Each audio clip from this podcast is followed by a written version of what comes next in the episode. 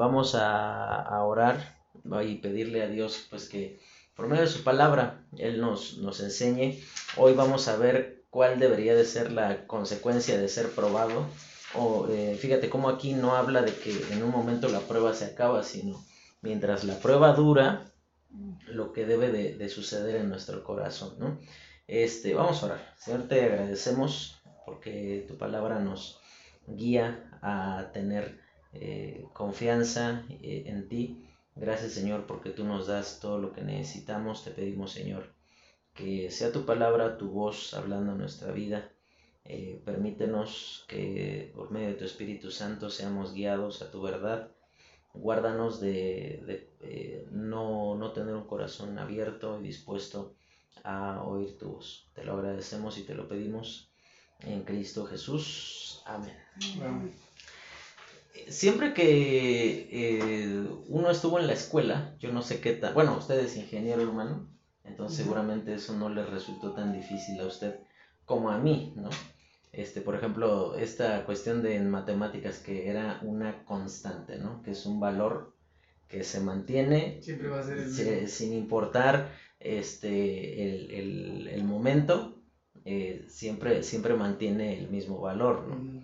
Justamente la fe tiene que eh, apuntar a esa característica, a que si está siendo probada o si está en un momento de, de paz y de tranquilidad, que siempre tenga el mismo valor, ¿no? Eh, y justamente por eso es que hoy vamos a ver eh, la porción de la escritura que se refiere a, esto, ¿no? Que, tiene que ver con la fe en acción que es constante y, eh, y que es responsable, ¿no? Ahora, fíjate, vamos a ver allí en el libro de Santiago, vamos a leer la porción de hoy. Santiago 1, capítulo 5, Santiago 1, 5 en adelante, 5 al 11, dice de la siguiente manera. Y si alguno de vosotros tiene falta de sabiduría, pídala a Dios, el cual da a todos abundantemente y sin reproche, y le será dada, pero pida con fe, no dudando nada, porque el que duda es semejante a la onda del mar, que es arrastrada por el viento y echada de una parte a otra. No piense pues quien tal haga que recibirá cosa alguna del Señor. El hombre de doble ánimo es inconstante en todos sus caminos. El hermano que es de humilde condición gloríese en su exaltación, pero el que es rico en su humillación, porque él pasará como la flor de la hierba. Porque cuando sale el sol con calor abrasador, la hierba se seca, su flor se cae, y perece su hermosa apariencia. Así también se marchitará el rico en todas sus empresas. Ahí en el recuadro que aparece al principio, eh, que es como el principio para recordar, dice lo siguiente, en medio de las pruebas, lo primero que sale a relucir es si nuestra fe está en Cristo o en cualquier otra cosa. Esa es la razón por la que unas pruebas nos destrozan solamente y otras nos hacen crecer y ser agradecidos con el Señor que desea purificarnos. La constancia es justamente la clave para ser vencedor o vencido en el momento de ser probado. Bendito sea el Señor que podemos vencer por causa de sus méritos y su obra en nuestra vida. Es por ese motivo que la palabra de Dios nos llama permanentemente a avanzar a cada día en obediencia, devoción y rendición total ante Él. Recordemos que nuestro dolor, por profundo y abundante que sea, es pasajero. Su gloria es por todos los siglos y hacia allá nos dirigimos. E, eso, eso es eh, algo muy eh, importante, ¿no? Considerar que, que, nosotros somos temporales, pero el Señor es eterno, ¿no? Y que en base a que Él es de esa manera, es que pues las cosas que él hace en nosotros tienen esa perspectiva, que, tengan una duración pues por la eternidad, eh, que lo que él quiere ir construyendo en, nuestra vida. Vamos a ver que en esta noche que esa fe en acción tiene que ver que, es constante y responsable. El, ya bueno, decíamos que el hecho de ser constante es eh, no, no vivir en una vida de altibajos, ¿no? Yo no sé cómo fue tu adolescencia, pero yo sí me acuerdo de la mía, ¿no? Y hay día, había días en los que amabas profundamente a cierta persona y dos días después lo odiabas con todo tu ser, ¿no? Y después, una semana después, te daba lo mismo y pasaban dos horas y otra vez y era un sube y baja permanente. Y eso es lamentablemente la descripción de muchas personas que pues así como tal adolescentes no son. Uno diría que bueno, eso es un problema pasajero, que con, el, que con hacerse un poco más viejo se, se quita. Pero que en realidad te das cuenta, hay personas muy mayorcitas ya que viven en una adolescencia permanente, ¿no? Ah, que, que, están todo el tiempo este, dominados por sus emociones. No está mal tener emociones, no está mal sentir. El asunto es que eso sea lo único que nos caracteriza o que nos distingue, ¿no?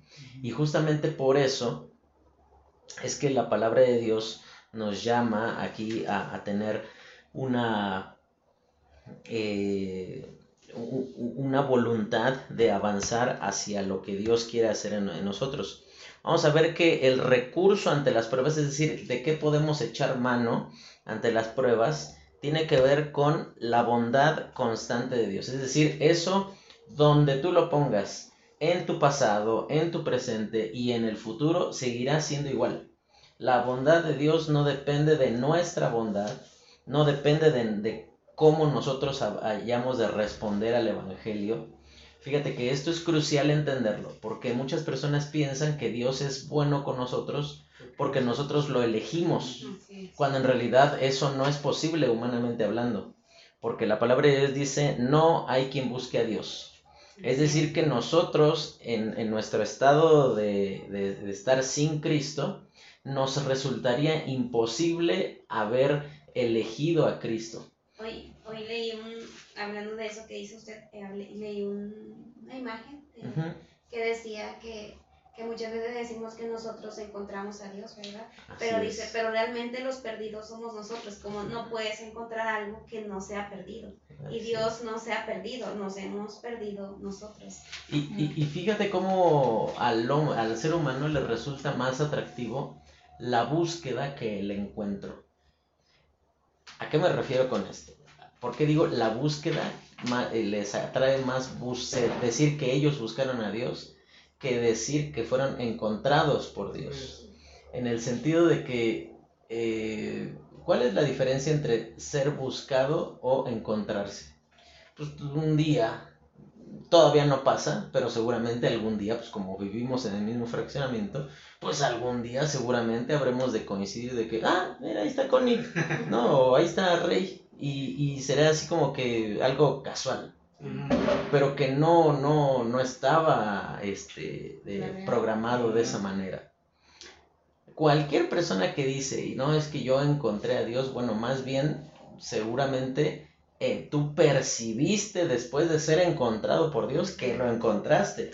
No que, no, no, no es una cuestión de... Eh, te, lo voy a poner de la siguiente forma, ¿no? Yo me acuerdo hace como un mes, eh, va a ser un ejemplo muy burdo, ¿no? El Cejas estaba de necio que quería salir, salir, salir, ahí a, eh, va a la reja, le ladra un rato a los perros y ya se viene para acá. Pero un día lo saqué y estaba muy necio con que no se quería venir. Entonces dije, bueno, entonces ahí te vas a quedar. Y él, no, sí, como que casi, casi si pudiera hablarme, el perro se quedó ahí, en la reja. Entonces yo caminé para acá, pero me puse en un lugar donde él no me veía, pero yo a él sí. Y llegó un punto donde el cejas empezó a voltear para todos lados y así como que, y corrió para allá, corrió para acá, caminó para acá y así como que, y ya, ya hasta estaba empezando, y así como que, ah, ¿viste? Es decir, el cejas piensa que me encontró, cuando en realidad yo siempre lo tuve a, la vista. Cuando nosotros decimos que la bondad de Dios significa que Él es el que eh, decide actuar eh, en beneficio nuestro, eh, decimos que Dios es bueno porque Él es así, no nada más porque hace cosas buenas, sino que apunta directamente a, su característica, a su naturaleza. Él es bueno, él, no solamente hace el bien. Y vamos a ver que eh, pues, sale ahí una pregunta, ¿no? eh, todo, todo lo que aparece con puntitos y numeritos, ustedes lo pueden ir, ir, anotando, ¿no? La pregunta es, ¿qué hacer cuando no sabemos qué hacer, ¿no? De esas veces en las que hay mucha gente que dice, bueno, mejor no hago nada, bueno, eso ya es hacer algo. Hay unas personas que dicen, bueno, pues probemos y hagamos algo por las dudas, pero la respuesta puntual es, ¿qué es lo que la palabra de Dios nos llama? ¿no? Dice versículo 5, y si alguno de vosotros tiene falta de sabiduría, fíjate cómo no dice si tiene falta de fe, porque si tuviera falta de fe entonces no serían creyentes. Esto, esto es eh, eh, claramente el, el, resultado, de lo que dice el versículo 5, dice, si tiene falta de sabiduría, habla de una condición natural donde uno puede percibirse a sí mismo como que hay algo que, le hace falta. Dice, si tiene falta de sabiduría, en primer lugar, el, el primer paso es reconocer que Dios es la fuente de todo lo que necesitamos. Por eso dice, pídala a Dios.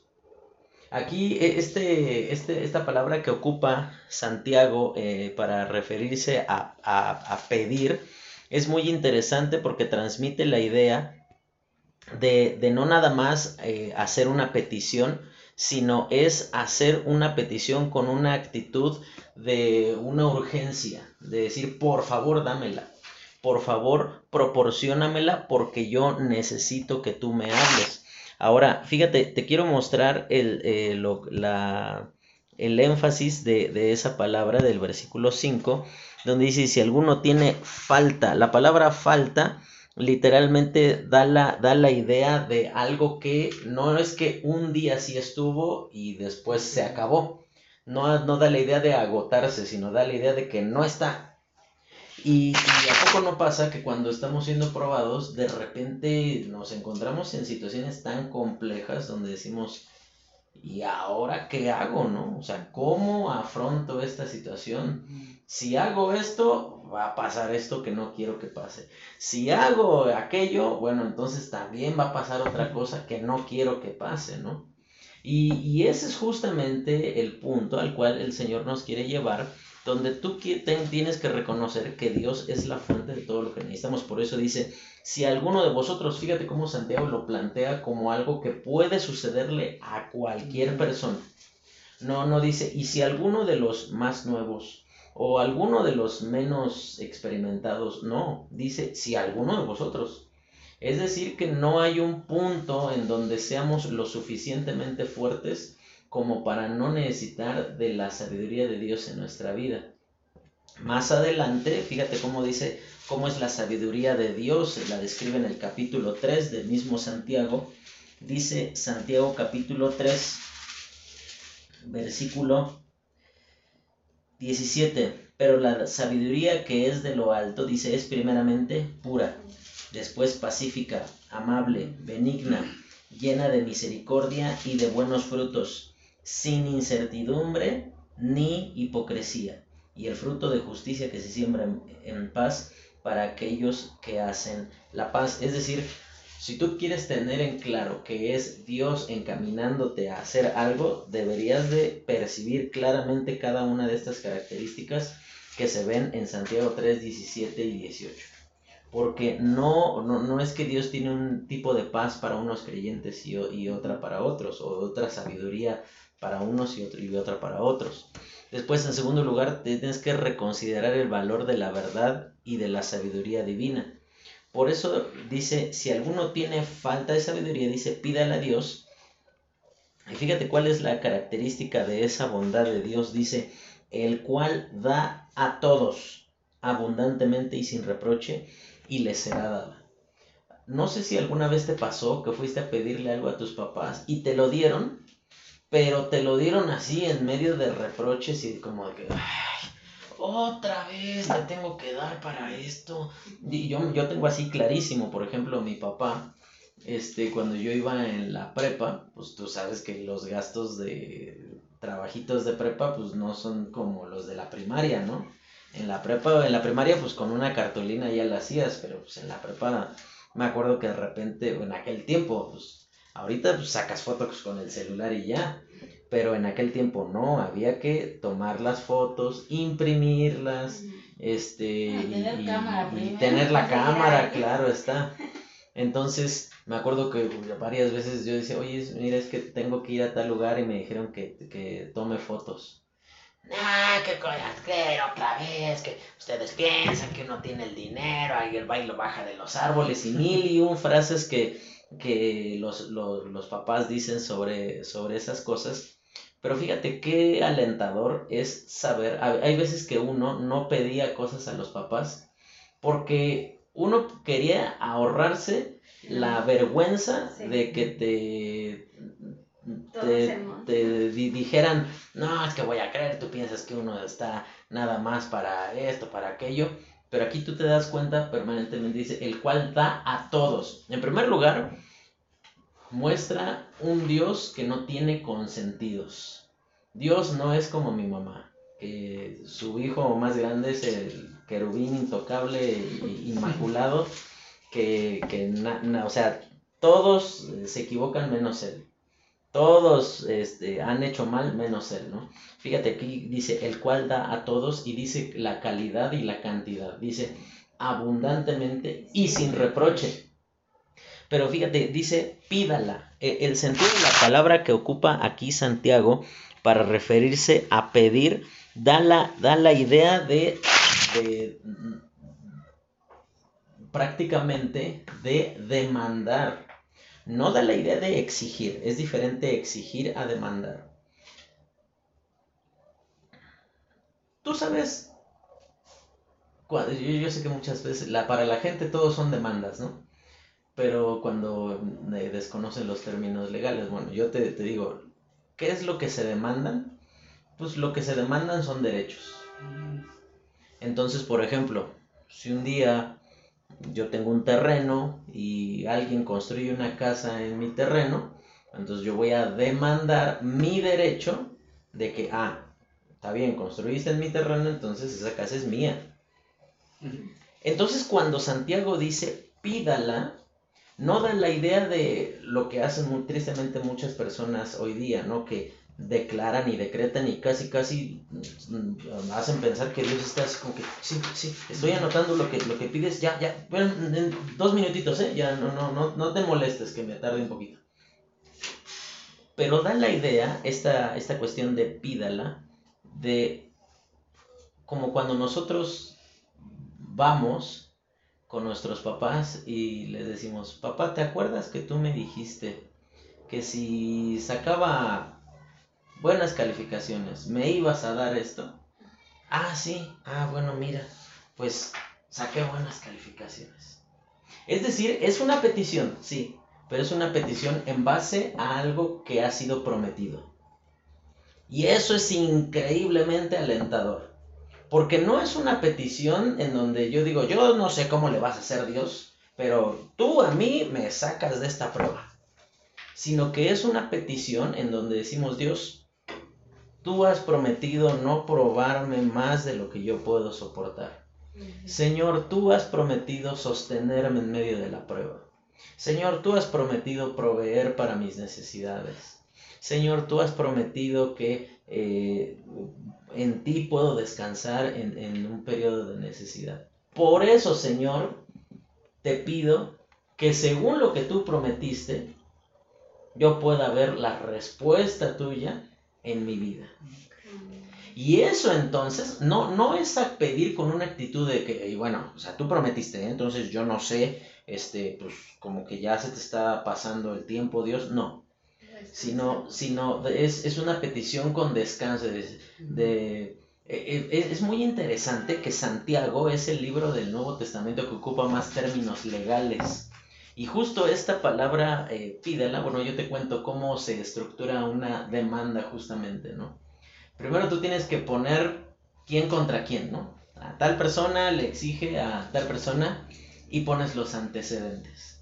Ah, bueno, en virtud de que tal persona eh, hizo esto o es propietaria de tal cosa o que es su derecho a tal cosa, entonces ahora tú demandas tales prestaciones ah, bueno, yo demando que se me pague esto, que se haga esto, o que no se haga tal cosa, o que me den tal cosa, ta, ta, ta, ta, ta. Entonces, Santiago cuando, cuando da la, eh, ocupa esa palabra pídala, da la idea de que Dios, considerando tu palabra, que tú te has comprometido a hacer tal cosa, entonces te pedimos por favor que tú, que tú actúes de, de esa manera. Después vamos a ver cuál es nuestra batalla constante. Dice allí es el conflicto contra la incredulidad. Versículo 5. Eh, versículo 6, perdón. Dice, pero pida con fe, no dudando nada, porque el que duda es semejante a la onda del mar que es arrastrada por el viento y echada de una parte a otra. Yo no sé si tú has visto lo que pasa cuando, por ejemplo, se te va una chancla en el mar, ¿no? Y empieza, y sí. Ah, es que nosotros nunca hemos ido al mar. ¿Nunca han ido al mar? Bueno, pero bueno, la constante. Bueno, en, en el río. Sí. Por ejemplo, viste que cae, cae la chancla y empieza a seguir la corriente, pero no va una línea recta, No. Sino que va de un lado para el otro y se atora en una piedra y luego cae para acá y luego va para allá y está y, y- y tropieza y, y- finalmente uno va correteando la chancla hasta que finalmente la, la encuentras. Ahora, algo que tú tienes que tener en consideración es eh, lo, lo siguiente, ¿no? El conflicto con nuestra incredulidad, en primer lugar, tiene que ver con que las dudas descansan en lo que no conocemos. E- ese es, ese es el, el problema con nuestra incredulidad.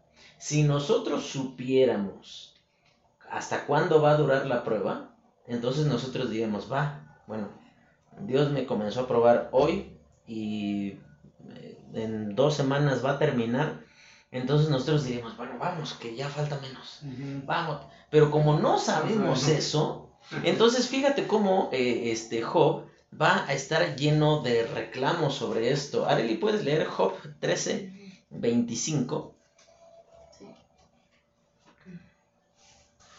23. 13, 23. 13, 23. 23, perdón. No, 13, 25. Ajá, 13, 23 dice, llama luego y yo responderé, o yo hablaré y respóndeme tú. Fíjate cómo aquí eh, Job No es cierto, perdóname, me equivoqué. 13, 23. leí 22. ¿Cuántas iniquidades y pecados tengo yo? Hazme entender mi transgresión y mi pecado. Fíjate cómo aquí Job está actuando de una manera en donde él piensa que eh, debido a que él no ha pecado, entonces merece una explicación. Y a veces creo que eso es lo, que- lo más doloroso en el periodo de la prueba, donde uno no entiende por qué si no hemos hecho lo necesario para estar padeciendo eso, estamos padeciendo.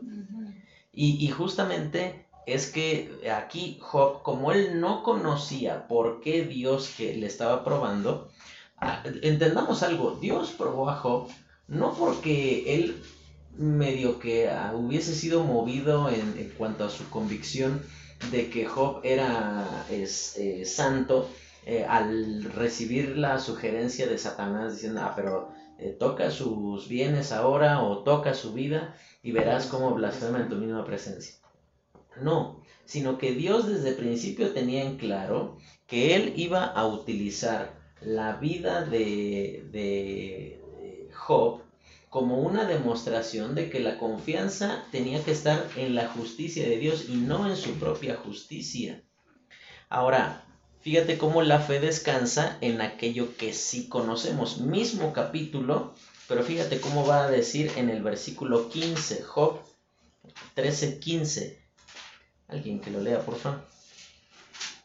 He aquí, aunque él me matare, en él esperaré. No obstante, defenderé delante de él mis caminos. Aquí lo que Job está diciendo, bueno, mira, aunque Dios me quitara la vida, yo sé que Él no va a ser injusto para dejarme permanentemente en el polvo. Eso mismo también tú lo ves ahí en el capítulo 19, donde dice, yo sé que mi redentor vive y al fin me levantará del polvo. Aquí tú, te puedes dar cuenta, el conflicto con nuestra incredulidad, fíjate cómo dice en el versículo 6, pero pida con fe, dice, no dudando nada. ¿Qué piensan ustedes que significa eso de pedir con fe? Mm. Recuerdan lo que ya dijimos que implicaba la palabra pídala. Ujú. Confiando en las promesas que tenemos en el Señor. Más que lo que nosotros podamos merecer, ¿no? Porque a veces pensamos que pedimos, pero probablemente no, o sea, sabemos que no merecemos nada. Hay veces que más bien llegamos casi casi a cobrarle a Dios, ¿no? Decir, ah, bueno, como yo ya hice esto, Señor, entonces pues te toca, ¿no? Ponte, porque yo, yo ya hice esto, esto, esto, y sacamos toda nuestra listita ahí de cosas. Cuando dice pida con fe, literalmente se refiere a pedir dando por cierto que lo que él prometió de verdad es cierto. Y no, no es un pedir porque pues igual y a lo mejor sí, pues le voy a pedir y quién quita que sí me lo da. Es que es lo que, es lo que más nos, como que no, estamos en, en, eso, nosotros, bueno yo a veces en lo personal, porque a veces siento que, que, que es algo imposible y que y que Dios no, no, no, no lo puede hacer, o no quiere, no, no me escucha, no me escucha. Así, así entonces es. algo que en lo que lucho también con eso, porque a veces soy muy incrédulo, entonces este dudo mucho de, mi, de, de, la fe que tengo en Dios, entonces eso es un poco triste y pues um, es algo, ¿cómo se diría? Que no siempre he luchado con eso. Pues. Claro. Pues mire, hermano, para tranquilidad suya, eh, todos batallamos con eso. Todos, todos, todos, todos. Eh, por esa razón aquí Santiago dice, pero pida con fe y por esa razón dice, no dudando nada. Exactamente. aquí no dice no dudando que Dios escucha nada más, no dice no dudando que Dios puede, eh, a veces uno no duda ni que Dios escucha ni que Dios puede, sino como que uno duda que verdaderamente uno lo merece. Y es que eso es lo primero que uno tiene que quitar de la cabeza.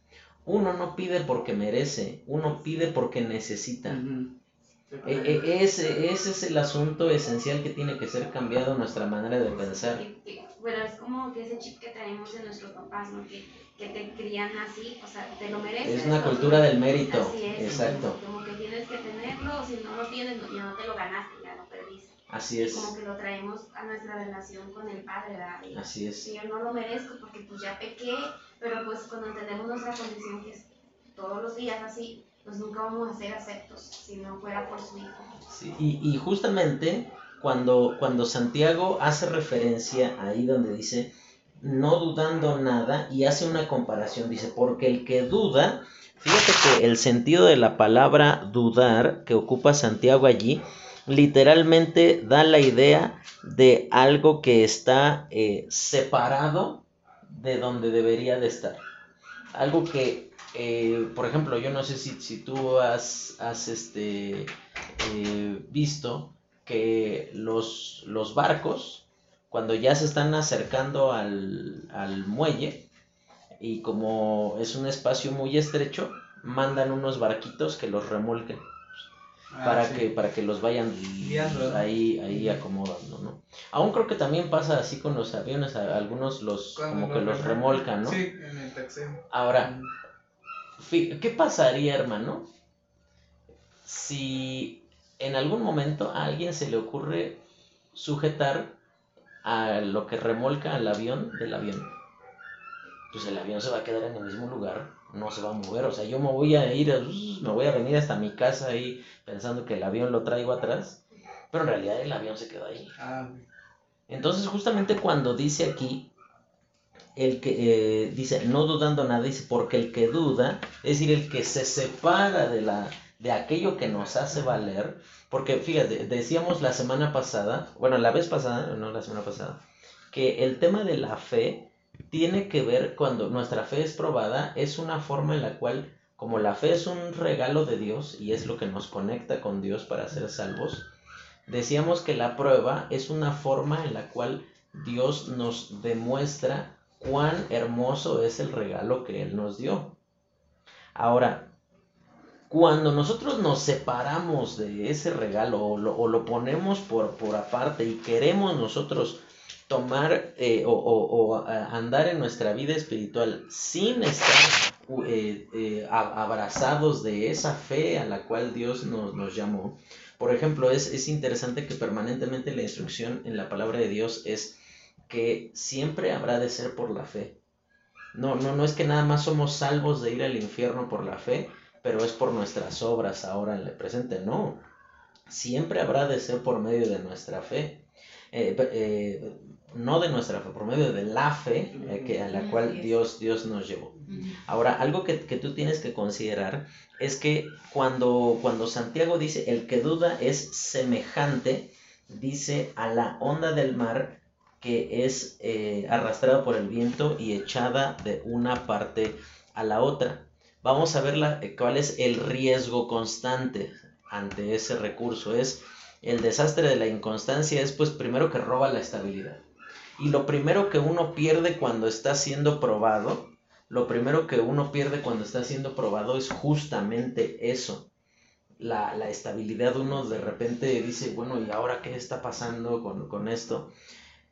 En segundo lugar, nos impide creer en el obrar de Dios y nos distancia de Dios. Por esa razón dice el versículo 7, no piense pues quien tal haga que recibirá cosa alguna del Señor. Fíjate cómo Santiago lo pone en un término categórico. Dice, no recibirá cosa alguna, pero nada en absoluto. Por esa razón es que dice, el que duda, dice, es semejante a la onda del mar. Es decir, que está un, día está bien y al otro día no está bien. Y yo entiendo que cuando uno está pasando por dificultades de, diversa naturaleza, lo que más nos resulta difícil es ser constantes, es, tener eh, eh, apaciguado el corazón y hay veces en donde, pues por ejemplo, uno, uno un día está bastante tranquilo, pero no, no, no, sé si a ustedes les, les pase del mismo modo, pero ¿a poco no? Llega la noche y es cuando uno empieza a, empieza a darse cuerda luego, luego, ¿no? Y dice, y, y entonces, pero bueno, pero si Dios permitió esto, entonces, ahora cómo vamos a hacer con esto? Y entonces, eh, y, uno empieza y empieza y empieza y empieza y, y la ratita en la cabeza va así rapidísimo ahí eh, y, uno se imagina todos los escenarios posibles. ¿Sabes eso qué es? Tu corazón, imagínate, como la chancla que se la está llevando el río, ¿no? Así que va por aquí, por allá, y ya sientes que la agarraste y ahora ya se cruzó para aquel lado, ah, ya tengo que ir para allá.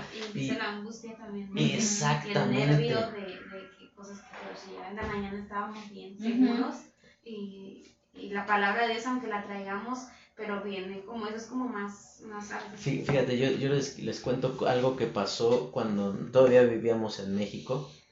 Eh, un día Areli este, me, dice, oye, voy a ir, a ir al doctor porque, este, bueno, tengo ahí algo que checar, ¿no? Y yo así como que, ah, pues está bien, ¿no? Le digo, ¿me avisas? ¿Qué te dicen? Y como a eso de la una de la tarde me llama y me dice, oye, pero como que no me decía muy claro, le digo, ¿qué, qué pasó? No, es que, este, ¿qué, qué pasó? No me dices nada, ¿qué pasó? Es, es que, este, me tienen que operar, y yo así como que, ahora, pero ¿qué? ¿Por qué? ¿O qué? Este, no, y es que, pues, me dicen que, que tiene, que es de emergencia, que porque eh, puede tener complicaciones y le tuvieron que hacer un legrado. Y yo iba de camino para allá, a, este, al lugar donde estaba ella. es más, o sea, ella me, me dice, es que ya no me dejan ir. O sea, ya ni siquiera le dieron la oportunidad de decidir si quería que se hiciera allí. O sea, de plano ya la guardaron ahí. Ya, ya de urgencia. Y entonces, me acuerdo que cuando yo iba de camino, yo dije, bueno, y, y, uno va así, ¿y qué va a pasar si se agrava? ¿Y qué va a pasar si es? Y gracias a Dios, eh, uno se imagina los resultados más fatales, ¿no?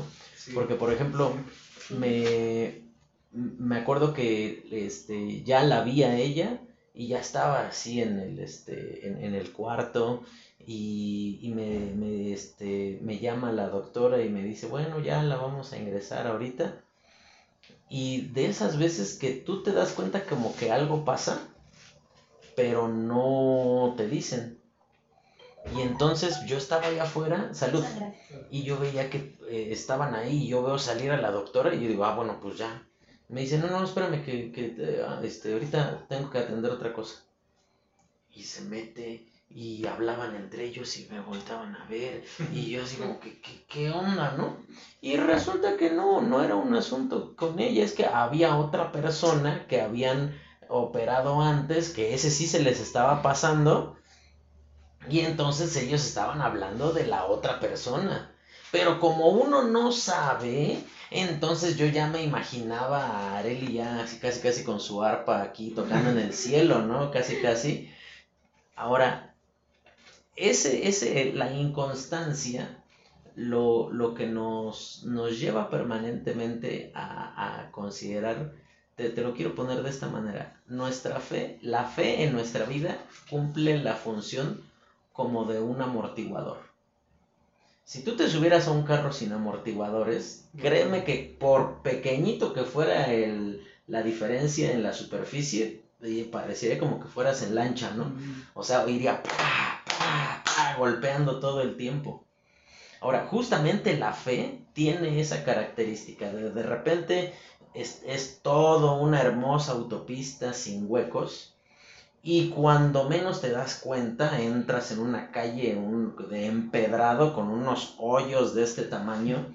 Y, y, es cierto, sí, lo percibes la diferencia. No es que la fe nos hace ciegos, pero que la, lo que persigue la fe es que nosotros tengamos la misma confianza como cuando todo estaba andando en, normalidad, como cuando todo se trastorna, ¿no? Y por esa razón dice, no piense pues quien tal haga. Eso es muy importante lo que hace Santiago aquí porque pone la responsabilidad sobre quien debe de estar. Aquí no dice, no piense pues a quien tal le pase, porque entonces significaría como que, pues pasó, o sea, yo, yo no, no, soy responsable de esto. Aquí literalmente ese, ese ir y venir, ese creer y no creer, ese dudar y no dudar, ese amar a Dios y, o dudar de su bondad, eso es una decisión propia. Y eso nos quita todas las excusas. Por esa razón dice, no piense pues quien tal haga. Es, es, decir, habla de, una, de, una responsabilidad personal. Por eso decíamos que es una fe en acción que este, es constante, pero también es responsable. Que reconoce que, y, y, este es la, el desafío más grande, considero yo, de nuestras vidas, es entender, muchachos, que no, la condición espiritual en la que estamos es resultado de lo que hemos decidido en nuestro pasado no es resultado de el pastor que tuvimos, no es resultado de las cosas que nos sucedieron, sino es resultado de lo que decidimos un día. Y por esa razón, cuando nosotros no sabemos cómo actuar, mira, ¿tú, ¿tú, crees que yo sabía cómo actuar? Yo no tenía escrito en ningún lado un protocolo de ¿Qué hacer en caso de que Areli te llame y te diga que la tienen que operar de emergencia? Pues no, no, uno no sabe. No, eh, ¿qué hacer cuando de repente te llaman y te dicen que uno de tus padres murió? No, uno no tiene un protocolo de, de cómo funcionar ante esas cosas. Y qué bueno que la vida no nos avisa porque si no, nosotros estaríamos, eh, permíteme ocupar el ejemplo de, tu papá, Areli. Hoy Areli me mandó una foto de su papá. Él en Navidad se vestía de, Santa Claus, ¿no? Mm. Y se tomaba fotos con sus, este, con, sus, eh, sus sobrinos, con sus hijos, ¿no? Y justo e, ese fue el último año que, que estuvo tu papá, ¿no? Imagínate, pues eh, Santa Claus, este, 24, 25 de diciembre, ¿no? ¿Sabes qué fecha murió mi suegro? Murió el, día de cumpleaños de Areli. El mero día de cumpleaños, ¿no? O sea, y ella cumpleaños en enero, el 9. ¿Cómo hubiesen estado ustedes si hubiesen sabido que quedan tantos días para que ya tu papá no esté? pues obviamente hubiera sido una lloradera y un desconsuelo permanente. Es cierto, uno no sabe las cosas tan dolorosas y difíciles que se van a presentar en nuestra vida. Pero lo que uno, la pregunta al principio es, ¿qué hacer cuando no sabemos qué hacer? Bueno, es que lo que tenemos que hacer, la, la solución prioritaria es ir en busca del Señor, porque Él sí sabe, porque Él sí puede, porque Él sí conoce lo que yo no conozco. Él sabe por qué razón me está pasando esto y yo no la sé y no me corresponde saberla necesariamente. Lo que el Señor quiere es que yo permanentemente pueda tener mi confianza en Él porque Él, piénsalo de esta manera, yo te lo decía en la primera semana, Él lleva toda la eternidad siendo Dios y lo ha hecho bien. Así que en eso yo puedo descansar, en que, y, por esa razón no, no, no puedo eh, perder la estabilidad, por eso dice, no piense pues quien tal haga que recibirá cosa alguna del Señor. Ahora vamos a ver cuál es nuestro reto en medio de las pruebas, ¿no? Y vamos a ver que un corazón dividido nunca va a estar comprometido, ¿no? Dice el versículo 8, y este es el versículo para memorizar esta semana. Dice, el hombre de doble ánimo es inconstante en todos sus caminos. Es decir, que ahora vamos a ver la parte negativa. Ya vimos la parte positiva. Pide, pídele porque Él lo ha prometido. Pero ahora va, va a, ver eh, qué es lo que pasa con aquellos que eh, tienen un corazón que está apuntando para direcciones opuestas, ¿no? dice el hombre de doble ánimo. Esa eh, palabra doble ánimo literalmente significa tener el corazón dividido. Es decir, que por un lado sí confía y descansa en la intervención de Dios en su vida, pero al mismo tiempo piensa que a lo mejor... No, pues no, y, y es la verdad, o sea, seamos bien francos. ¿A poco nunca te ha pasado que tú le estás pidiendo algo al Señor y para ti es tan difícil que muy profundamente dentro de ti tú dices es que no sé ni siquiera si Dios puede solucionar esto. Yo creo que no sé si, si, esto, ah, ni siquiera sé si tendría que pedirle al Señor esto porque pues no sé si me va a contestar. Y por esa razón es que decimos, en primer lugar, dice, el que tiene el corazón dividido nunca va a estar comprometido. O sea, esto es lo que, lo que le pasa a, las personas que eh, quieren quedar bien con todo mundo. ¿no? Y, y tienen el deseo genuino de quedar bien, pero no tienen las posibilidades de quedar bien porque ellos mismos están haciendo algo totalmente opuesto a esto. ¿Qué es lo que causa el doble ánimo? Bueno, las expectativas incumplidas, ¿no?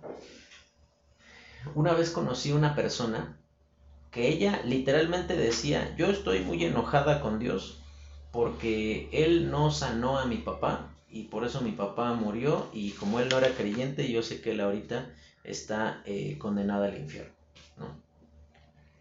Y tú le preguntabas, oye hermana, pero ¿por qué está usted enojada, no? O sea, y ella dice, es que pues en la Biblia dice, cree en el Señor Jesucristo y serás salvo tú y tu casa, y yo no vi que Dios cumpliera esa promesa. Y si tú te das cuenta, pues eso no es una promesa. Más bien, lo que Pablo está diciéndole ahí al carcelero de Filipos es lo siguiente, si tú crees en Jesucristo y también los de tu casa creen, van a ser salvos. O sea, más que prometer algo, está diciendo que se necesita para ser salvo, creer. Mm, ¿Y creer en quién? En Jesucristo. ¿Y a poco no pasa? Y, y, pasa mucho también en el matrimonio. Hay veces que uno llega con expectativas ya instaladas así por default, ¿no? Casi casi, ¿no? De, de, cómo deberían de ser las cosas. A lo mejor por las cosas que uno vio en su casa de chico y uno asumió que esa era la manera normal. Y entonces cuando uno llega al matrimonio y entonces eso no es cumplido, entonces tú inmediatamente tomas la actitud de que no, mi esposa no me quiere, o no, mi esposo no me valora, o no, es que eh, no, no, no, sé qué le pasa este, a, a, mi esposo porque está haciendo estas cosas. Te das cuenta lo que el Señor Jesucristo quiere hacer en nuestra vida es llevarnos a un punto en donde nosotros tengamos una manera de pensar bíblica. Por esa razón, ¿en dónde está la reprobación en el versículo 7? ¿En qué parte de nosotros? Sí, claro, tú vas a decir, pues en el que lo hace. Pero ¿qué es lo que lleva a hacer el donde dice, no piense pues quien tal haga? La reprobación no está en, en, en, en, por esa razón dice, no piense. O sea, lo, que, lo que Santiago está diciendo, o sea, quítate esa manera de pensar en donde Dios eh, tiene que, a pesar de tu incredulidad, actuar a tu favor. Eso es lo, lo, primerito que uno tiene que, quitar de, de, su cabeza. El hecho de considerar que debido a que yo estoy bien intencionado, entonces, bueno, Dios está pues obligado a, actuar pues como yo espero. Y por esa razón, dice el hombre de doble ánimo, y dice ahí, lo, lo llama de una manera muy, muy este, dura, dice, es inconstante. Es decir, que esa, esa palabra inconstante se ocupa en otros textos, en, eh, más bien es la única ocasión que se ocupa en, en, la palabra de Dios cuando se refiere a el hecho de que da la idea como de algo que entra y sale del camino. Es como que dice, o sea, sí, tengo que ir para allá, pero quiero también ir viendo un poco más de cerca acá. Arely sabe cómo odio, así lo puedo decir, con todo mi ser, la gente que va al tianguis. Y yo entiendo, la gente va a ver cosas en el tianguis. Pero, brother, si quieres ver algo, no te quedas parado allá a la mitad del pasillo, frenando a todos los demás de atrás, porque tú quieres ver lo que está a cuatro metros. Sentido común. Yo creo que si te acercas cuatro metritos lo verías más claramente. Que si te paras a medio pasillo y estás, ah, y tú estás todo el amontonadero de gente ahí, así como que, ahora, ¿qué, ¿qué, habrá pasado? Nada más que una doñita está allí, ay, sí, sí, estaba platicando con la del puesto, y dices, va, quédense a platicar, si quieren, ahí les hacemos un café, pero, o sea, háganse un, tantito a, la orilla, ¿no? Ahora, algo que, que tú tienes que ver también, ¿cuál es la solución? Fíjate cómo dice en el libro de Santiago 4, versículo 8 Dice, acercaos a Dios y Él se acercará a vosotros. Pecadores, limpiad las manos y vosotros los de doble ánimo, purificad vuestros corazones. Esto, esto es súper, súper importante porque fíjate qué es lo que tiene que hacerse con, el, con el, el, doble ánimo y fíjate en dónde está ese ánimo, dice en el corazón. Ahora, este, a ver, espérame, es que me está escribiendo Edith algo de...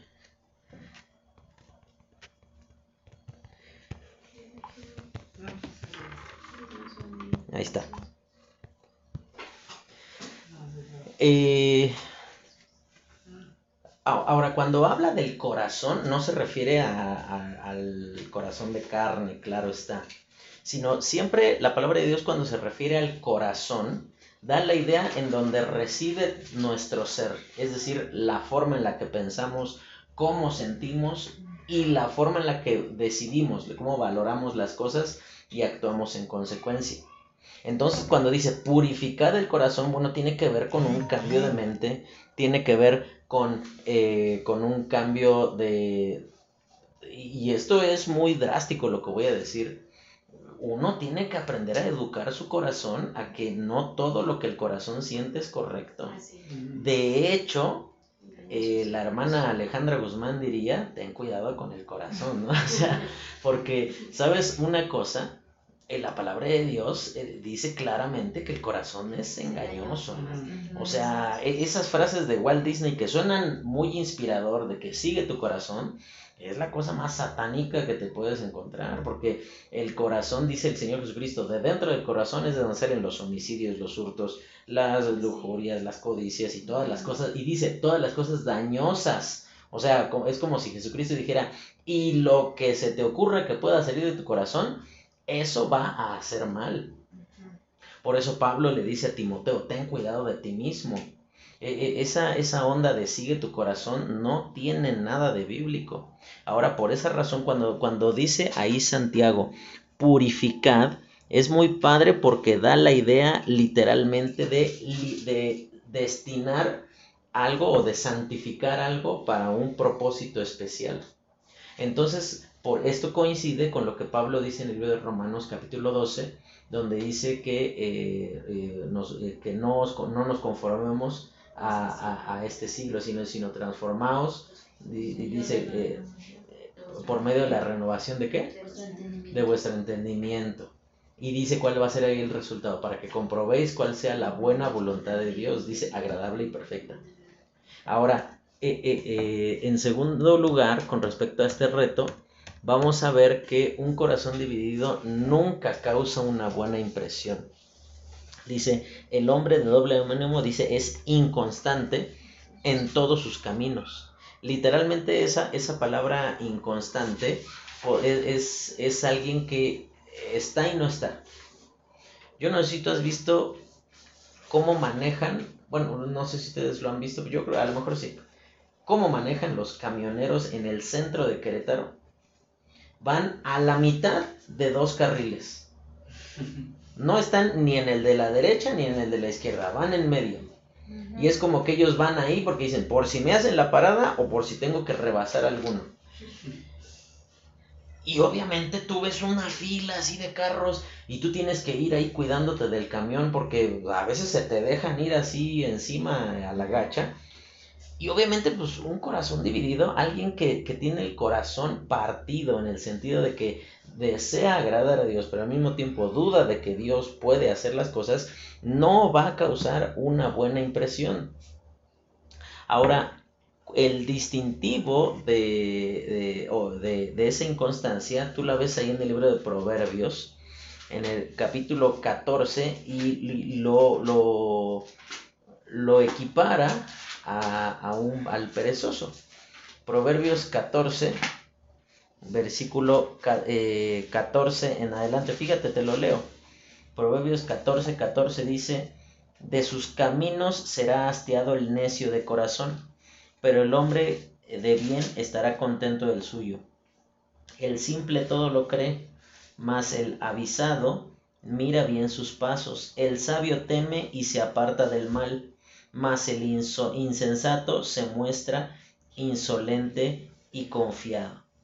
Ahora, algo que, tenemos que tener permanentemente en consideración es que eh, e, esta cuestión de causar buena impresión eh, es algo que también tiene que ser cambiado en nuestra mente porque eh, muchos creyentes hoy día viven bajo la filosofía de yo no estoy para darle gusto a la gente. O sea, si les gusta, pues qué bueno. Y si no, pues eh, su problema será. Ellos tendrán que, que, ver qué hacen, ¿no? Cuando en realidad dice, por ejemplo, el libro de Colosenses, capítulo 4, dice, vuestra gentileza sea conocida de todos los hombres. También eh, Primera de Pedro dice, para que en lo que los acusan a ustedes de malhechores, lo hagan mintiendo. Eh, eh, si, si, si, tú te, eh, te escudas bajo la excusa de que es que solo Dios conoce mi corazón, bueno, es que justamente es el problema y eso no te da frío, no te causa temor que delante de Dios estás viviendo en esa inmundicia y tú piensas que es permisible o que está bien o que es digno. Y por esa razón es que eh, eh, aquí cuando dice que esa palabra inconstante eh, es traducida en Primera de Reyes, capítulo 18, 21, donde Elías le pregunta al pueblo, ¿hasta cuándo claudicaréis entre dos pensamientos? Y les hace una pregunta, le dice, si Baal es Dios, dice, seguidle.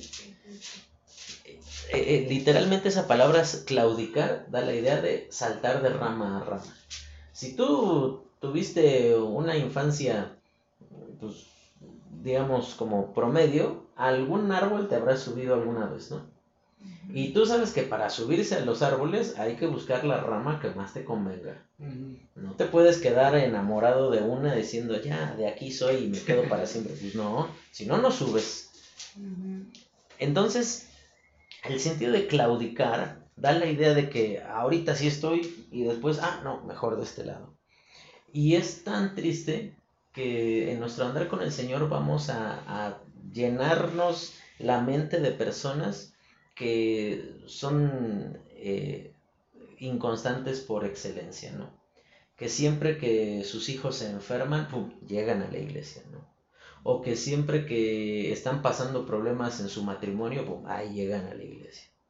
O siempre que pues, les están percibiendo la bendición de Dios en su vida y dicen, ah, bueno, no, es que vamos a agradecer a Dios por, pues, por sus bondades, sus bendiciones, y, pero no, no surge de un entendimiento de que esto es lo que tenemos que hacer. No es que yo le estoy pagando a Dios el favor, más bien yo estoy reconociendo que estando bien o estando mal, yo aquí tengo que estar. Y eso es, y eso es justamente eh, la razón por la cual uno no da una buena impresión. beneficio. E, exactamente.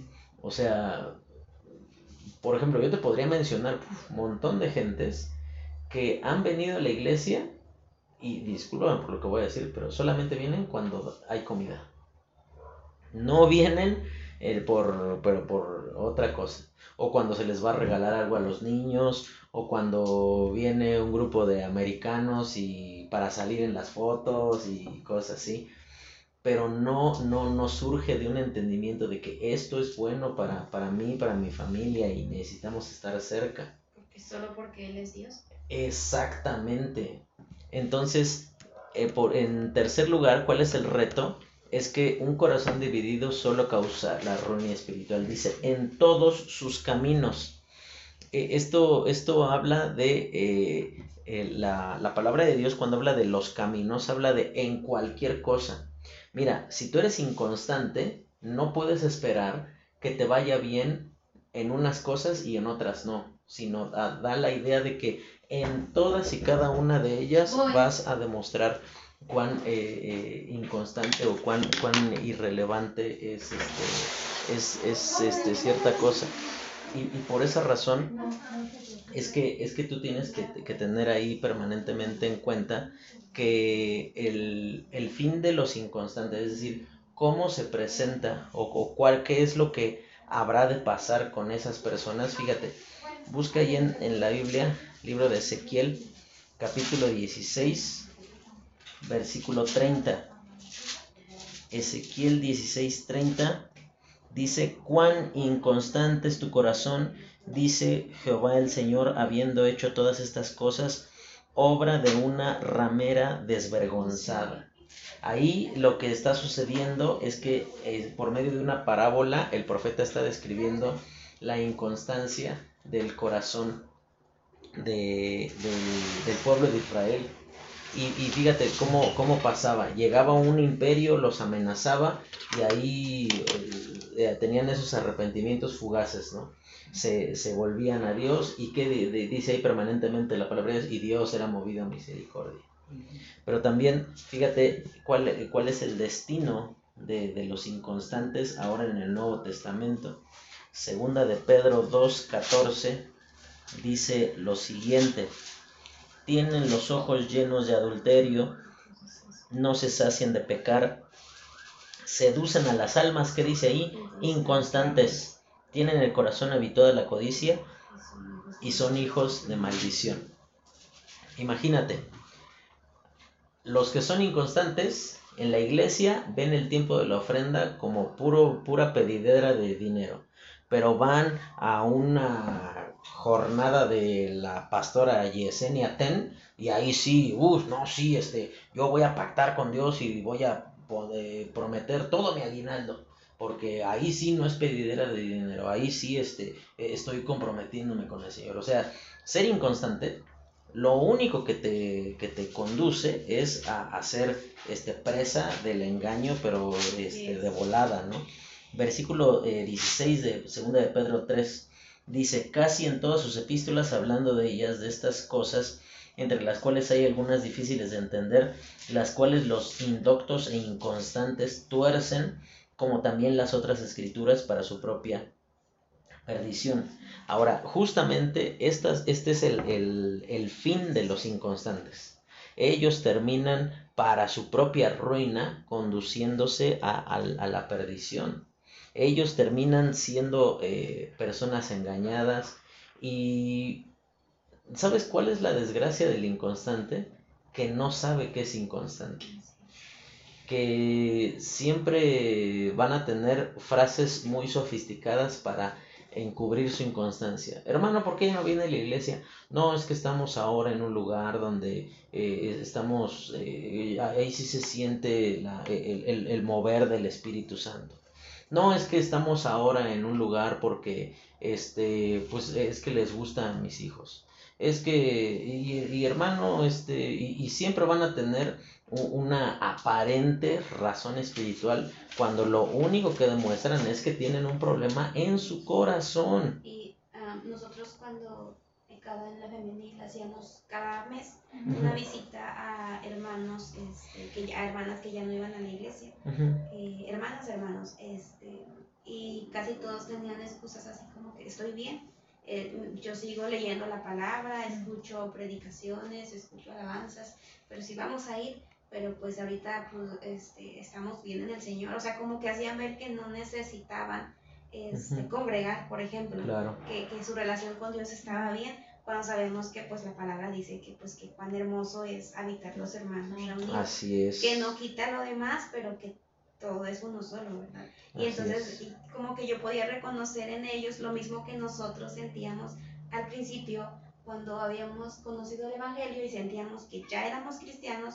con el simplemente de leer la Biblia, escuchar alabanzas, y, pero congregar, ese ya es un compromiso que implica días, tiempo y preparación pues, para decir ese día voy.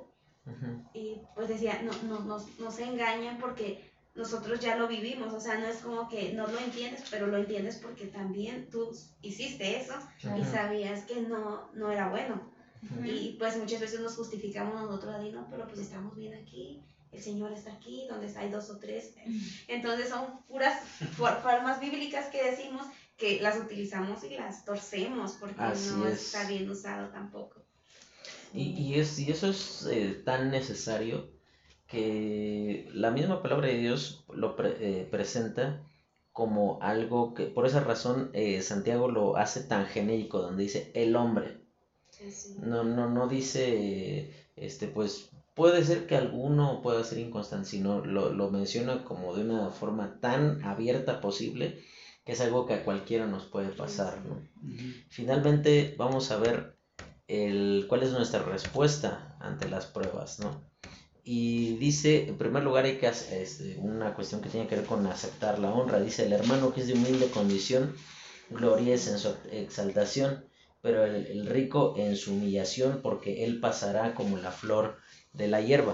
Ahora, cuando eh, eh, vamos a ver que no siempre la prueba tiene que ver con sufrimiento, ¿eh? sino que también muchas veces la prueba tiene que ver con abundancia, paz y tranquilidad.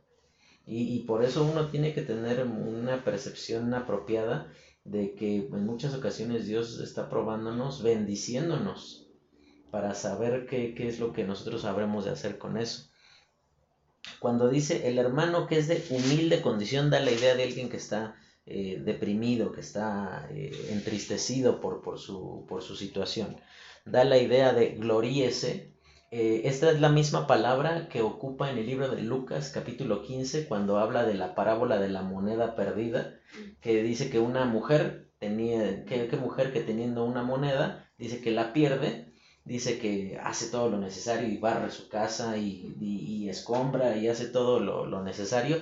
Y dice, y cuando la encuentra, fíjate el que dice, llama a sus vecinos y amigos y le dice, gozaos conmigo. Entonces, esa es la, la idea de hacer alarde.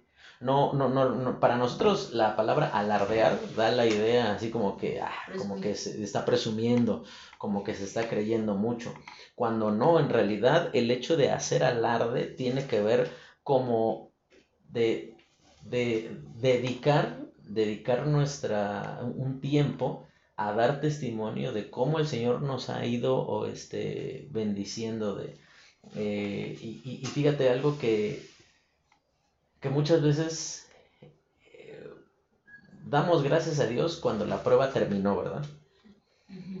Pero cuando está la cosa bien buena, que se está poniendo difícil, ahí no agradecemos, ¿no? Porque estamos diciendo, pues es que, ¿qué voy a agradecer?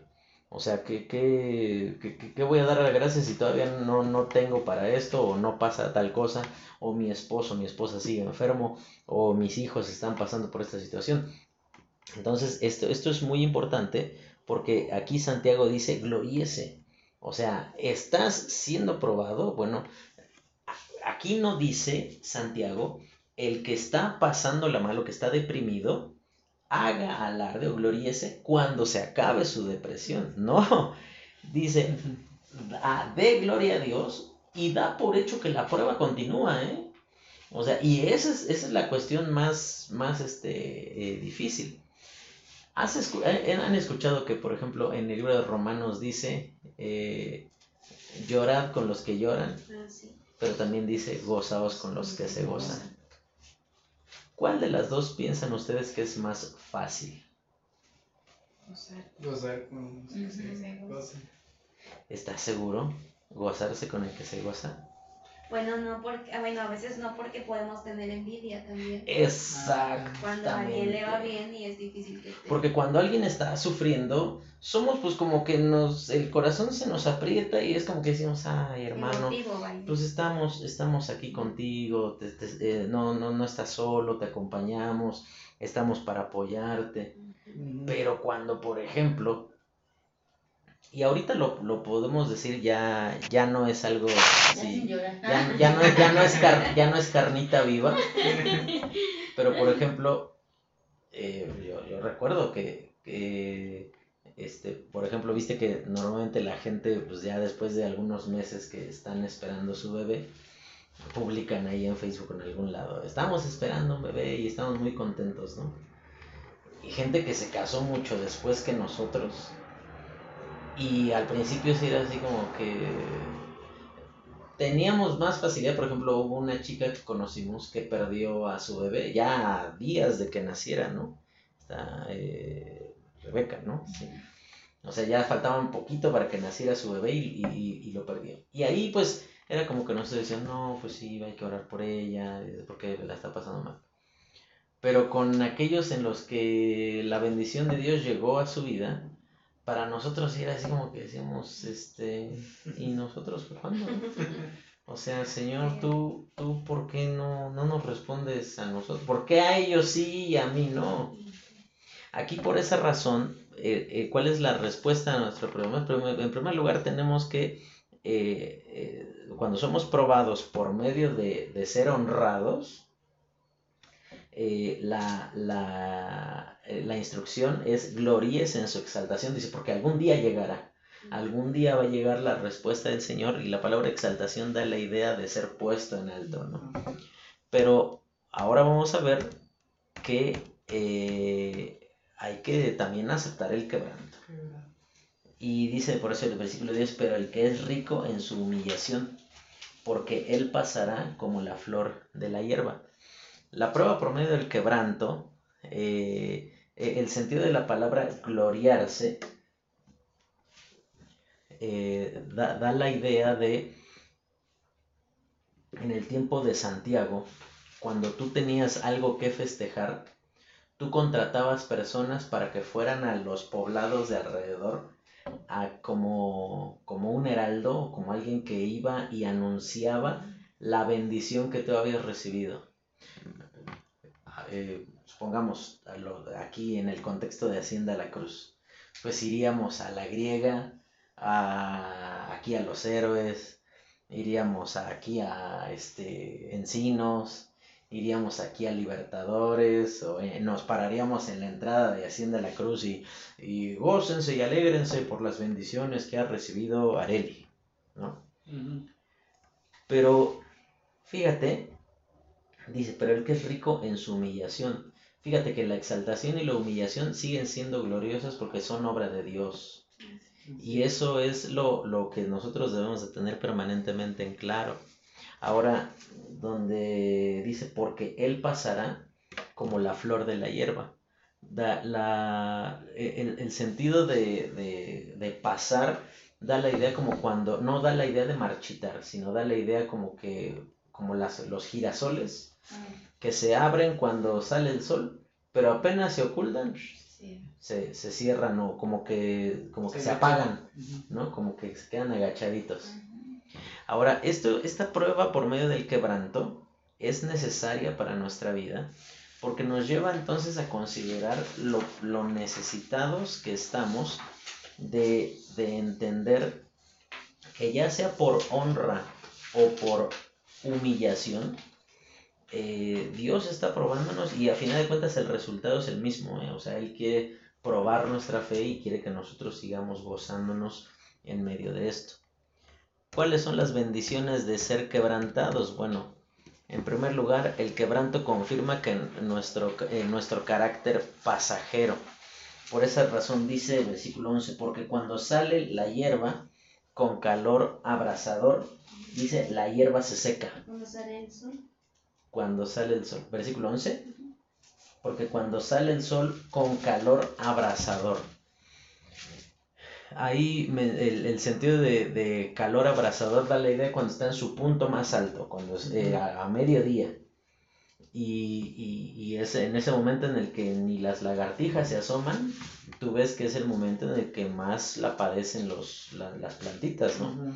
Porque está con toda su fuerza y el calor. Ahora el sentido de seca, ahí da la, da la idea de que finalmente toda su hermosura se acaba. El quebranto confirma que nosotros estamos de paso, que no hay alegría que dure por toda la vida, pero tampoco hay quebranto que dure por toda la vida. Por esa razón, eh, eh, David en el libro de los Salmos dice que eh, da la idea de que durante la noche vamos a llorar, pero en la mañana vamos a estar alegres, porque nuevas son sus misericordias, ¿no? Entonces, esto nos, nos enseña una situación puntual y específica, que nosotros, por más necesitados y complicados que podamos estar, podemos confirmar nuestro carácter pasajero. Y eso entonces nos lleva a, a, ver que no tenemos gran cosa de qué confiar en nosotros mismos. Pero por otro lado, termina ahí el versículo, dice, y perece su hermosa apariencia así se marchitará el rico en todas sus empresas. Ahora ahí vamos a ver ya la, siguiente, donde dice que el quebranto confirma nuestro carácter pasajero, el, el sentido de, de, perece, da la idea de, mudar. ¿Le, falta? Sí, pero me A ver, me, regreso, no se preocupe. Ahí le regreso tantito para que, para que le copien.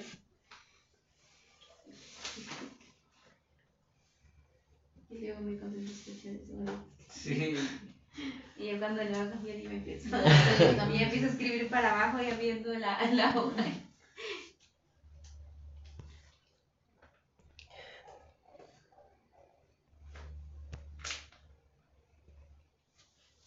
Ahora, ¿ya? Sí. ¿Sí? Bueno, cuando, cuando habla de perece, da la idea de mudar eh, de, de, si tú te das cuenta, la hierba verde pues está bien bonita, así se ve fresca, se ve viva. Pero pues cuando el paso del tiempo, o sea, tú por ejemplo pasas por aquí en julio, agosto, cuando medio cayó un poquito de agua y se ve verdecito. Pero pasas ahorita y es una sequedad, pero horrible, ¿no? Que, para donde tú voltees el, el, color es o gris o como café, pero triste, seco, ¿no? Entonces, la, eh, eh, algo que, que, tenemos que considerar es que esas bendiciones del quebrantamiento tienen que ver con que nos hace bien pasar por, por situaciones de dificultad a nuestra vida. Pero por otro lado, el quebranto confirma el carácter de Dios. Son cosas que a Dios nunca le van a pasar. Dios nunca se va a marchitar, porque dice, así también se marchita, se marchitará el rico en todas sus empresas. El sentido de marchitar da la idea de, desvanecer, pero a diferencia de eso, fíjate cómo Moisés en el Salmo 90 se refiere a la persona de Dios. Dice, Señor, tú nos has sido refugio de generación en generación antes que naciesen los montes. Sí. Sí, era aquí. Eh, era, del otro lado. Ahí está. Ah, con razón. ya me faltaron puntitos. Yo bien confiada. Ah, le, le, le, voy a poner numeritos a las páginas para las próximas. Bueno, también no se los engrapamos por eso. Sí, es que en el engrapador la dejan. Es que como vi tres y antes dije, de aquí es, y después ya pero aquí todavía no termina. bueno, ya. fíjate, dice el Salmo 90. Señor, tú nos has sido refugio de generación en generación, antes que naciesen los montes y formases la tierra y el mundo, desde el siglo y hasta el siglo, tú eres Dios. Eso es lo que nos, nos eh, confirma el carácter de Dios. Mira, yo me puedo marchitar y, por ejemplo, no sé qué día de la semana, creo que el lunes, eh, el día que fui por el jitomate, yo me acuerdo que el año pasado levantaba la caja de jitomate, pero como si nada. O sea, yo decía, o sea, sí son 30 kilos, pero tampoco es que, ah, se me están partiendo la espalda. Pero ya la levanté y fue así como que, ay, ya como que me pesó más. Y ahí entonces yo dije, no, no, o sea, ya, ya me estoy haciendo más viejo, ¿no? O sea, este, cosas que antes uno, este, hacía como si nada, hoy día pues ya uno uno se cansa. Pero qué bendición es saber que Dios no, no se desvanece, que Dios es, es, es alguien firme para siempre. Después dice, en todas sus empresas, la, la, palabra empresas da la idea de todas las determinaciones o todos sus, sus, eh, sus planes. Fíjate cómo en el libro de Daniel, en el capítulo 4, dice eh, lo siguiente con respecto a Dios, Daniel 4:35 dice lo siguiente, todos los habitantes de la tierra son considerados como nada, y él hace según su voluntad en el ejército del cielo y en los habitantes de la tierra. Y no hay quien detenga su mano y le diga, ¿qué haces? Es decir, eh, la parte importante aquí dice, y él hace según su voluntad en el ejército del cielo y en los habitantes de la tierra.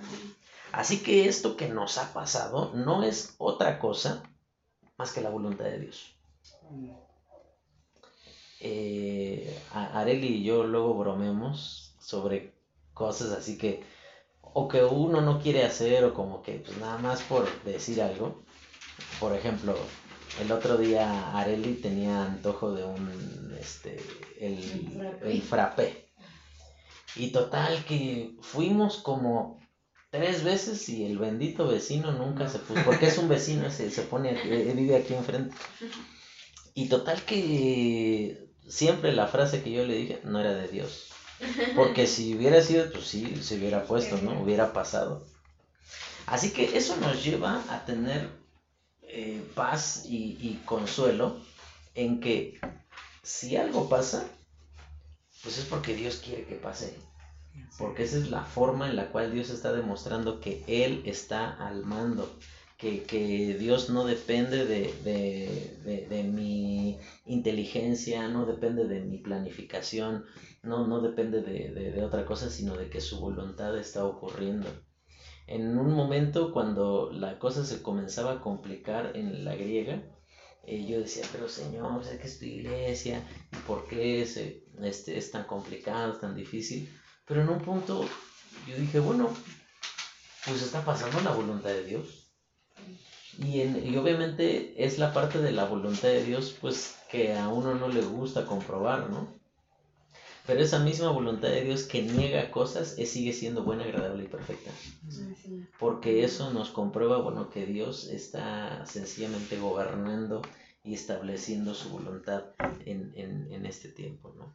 Así que eh, el versículo, como les decía, para memorizar esta semana es, el hombre de doble ánimo es inconstante en todos sus caminos.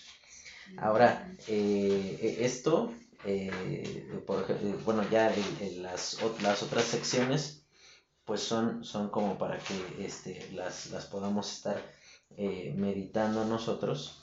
Y sería importante que cada uno de nosotros pueda valorar si verdaderamente somos constantes. ¿no?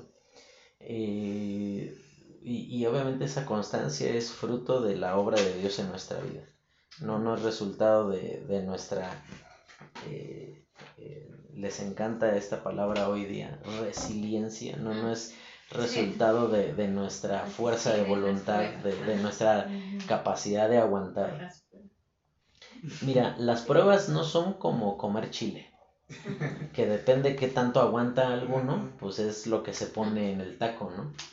Porque hay algunos que, híjole, o sea, podrían comer lumbre y tan tranquilos como siempre. Pero otros no, que así con un puntito este, es más que suficiente. Mira, la constancia es resultado de que Dios nos, nos va haciendo fuertes, ¿no? Y por esa razón es que en este Dios, como dice ahí el principio para recordar, por, eh, que nuestro dolor, por profundo y abundante que sea, es pasajero, su gloria es por todos los siglos y ese ya nos dirigimos. Entonces, en eso, en eso necesitamos confiar y descansar, chicos. Así que pues vamos a orar y terminamos. Señor, te agradecemos porque tú eres bueno con nosotros. Permítenos, Dios, una actitud permanentemente correcta ante lo que tú quieres hacer en nuestras vidas. Dios, te pedimos que tú nos enseñes y que nos hables eh, por medio de tu palabra y que pues nos ayudes a aplicar todo, todo aquello que estamos escuchando. Todo esto lo pedimos, Señor, y te lo agradecemos en Cristo Jesús. Amén.